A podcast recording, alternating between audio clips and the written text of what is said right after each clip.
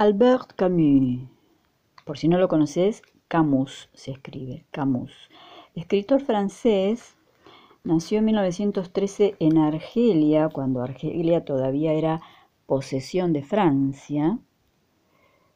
Ay, esta gentuza que se quiso quedar con todos estos europeos. Bueno, por suerte vinieron las independencias. Bueno, y Albert Camus fue un escritor eh, que en una época em, estaba como culo y calzón, digamos, con Sartre, Jean-Paul Sartre y Simone de Beauvoir. Los tres componían una especie de trifecta, eh, una gran complicidad, ahí en París, hasta que mm, luego se distanciaron en un momento mm, por disidencias o diferencias em, políticas. Y Camus se apartó de ellos y mm, parece que, no sé qué quilombo habrá habido, pero parece que Sartre se ocupó de, mm, de denostarlo, de denigrarlo, habló mal de él, no sé qué pasó, pero bueno. La cosa que hizo su camino y mm, incluso se fue de, de París, se fue a vivir a algún pueblo por allí, en fin. Eh, lamentablemente, o qué sé yo, destinos, ¿no? Murió muy joven, a los cuarenta y pico de años, hizo pelota en un auto Camille, eh, pero bueno, dejó una buena, una linda obra. Yo tengo aquí una, novela de él, El extranjero, que es uno de los libros que conservé de la biblioteca de mis padres. Cómo me gustaba meterme ahí, hurgar en esa biblioteca, luego ya en la adolescencia empezar a leer algunas cositas.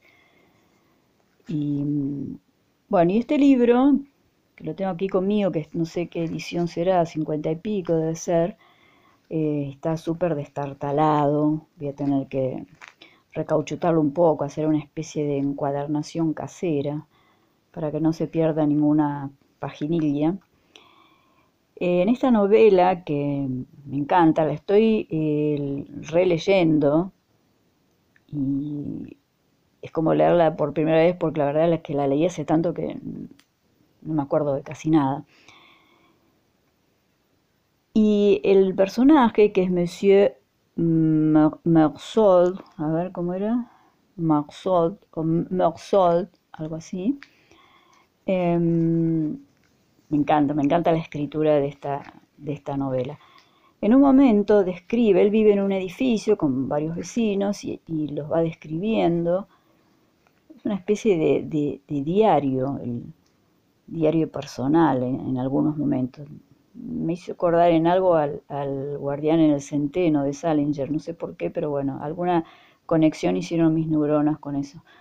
Alguien quizás me diga que no tiene nada que ver, que es una pavada, pero bueno. Eh, acotaciones o digresiones al margen.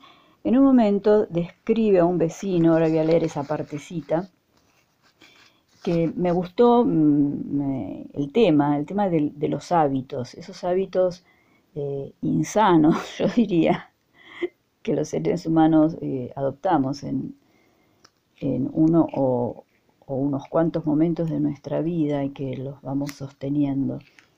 Quién sabe por qué. Porque bueno, alguna utilidad nos darán. Este vecino, que es el viejo Salamano, no es apellido francés claramente, em, vive con un perro desde hace unos ocho años, después que enviudó. Enviudó de un matrimonio eh, nada feliz y digamos que alguien le recomendó tener un perro para ya que no estaba su mujer, necesitaba alguna compañía, no sé para qué. Seguramente con la mujer tenían la misma relación que con el perro, se me ocurre. Y bueno, alguien le recomendó tener un perro o se lo regaló.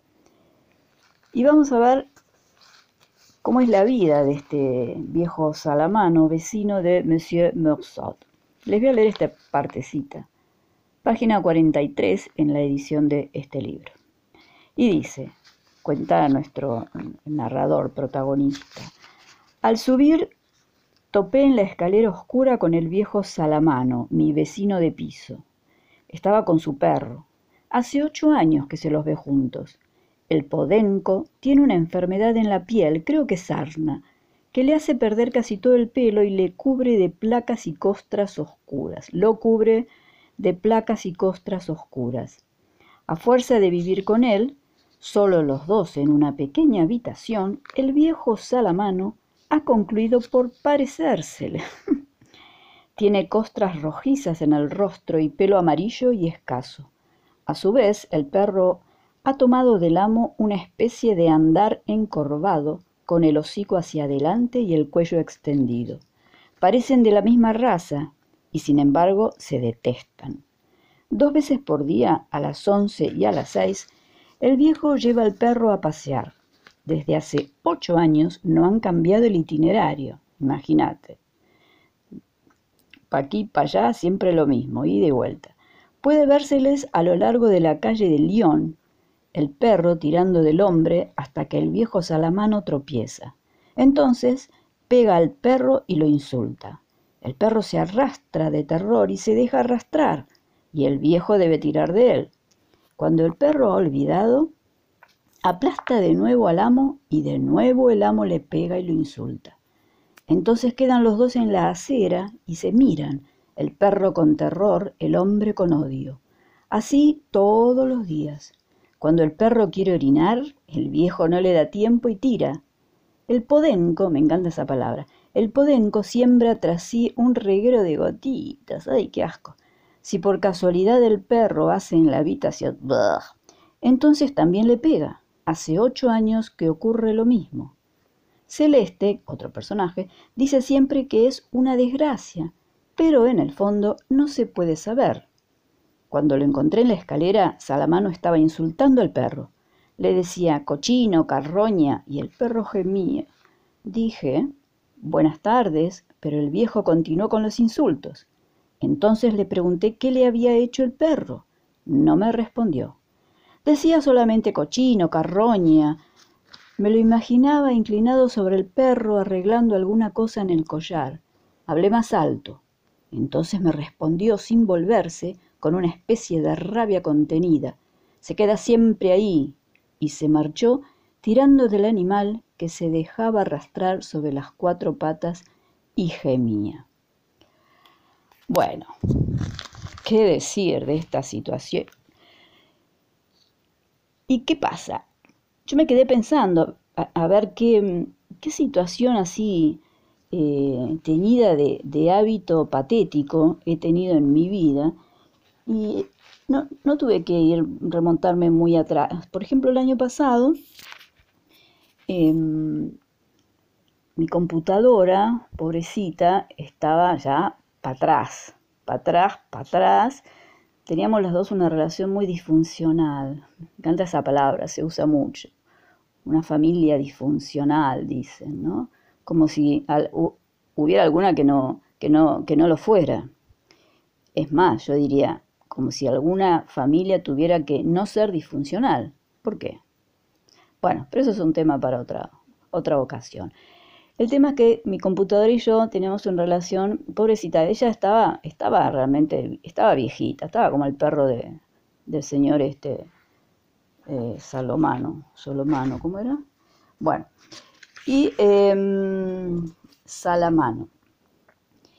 Y entonces estaba que se tildaba, se colgaba, y yo abría una ventana y otra y otra de la computadora, ¿no? Obvio.